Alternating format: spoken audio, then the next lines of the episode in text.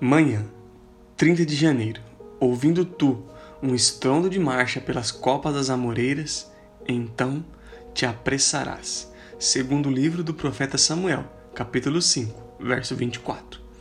Os membros da Igreja de Cristo deveriam se manter em oração sempre, buscando a unção do Espírito Santo para os seus corações, desejando que o reino de Cristo possa vir e assim ansiando que seja assim na terra como no céu.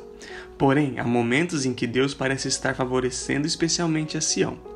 E esses momentos para ele soam como um estrondo de marcha pelas copas das amoreiras.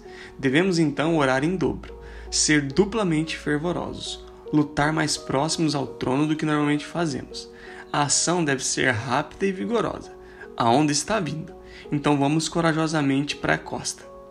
Ah, os derramamentos e trabalhos pentecostais. Cristão, em você há momentos de um estrondo de marcha pelas copas das amoreiras. Você tem um poder peculiar na oração. O Espírito de Deus lhe dá alegria e satisfação. As Escrituras estão abertas para você. As promessas são postas em prática. Você anda na luz da face de Deus. Você tem peculiar independência e liberdade em devoção. E mais comunhão com Cristo do que era seu costume. Agora, em tais períodos de alegria, quando escutar o estrondo de marchas pelas copas das amoreiras, é hora de apressar-se. Agora é o momento de se livrar de qualquer hábito ruim, enquanto o Espírito de Deus auxilia em suas fraquezas. Arme a sua vela, mas lembre-se do que você algumas vezes canta. Eu posso armar a vela. Tu, Senhor, deves soprar o vendaval. Apenas assegure de estar com a vela armada não perca o vento por falta de preparação.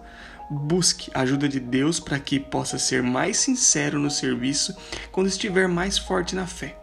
Que possa ser mais constante na oração quando tiver mais liberdade diante do trono. Que possa ser mais santo em sua conversa ao viver mais próximo de Cristo.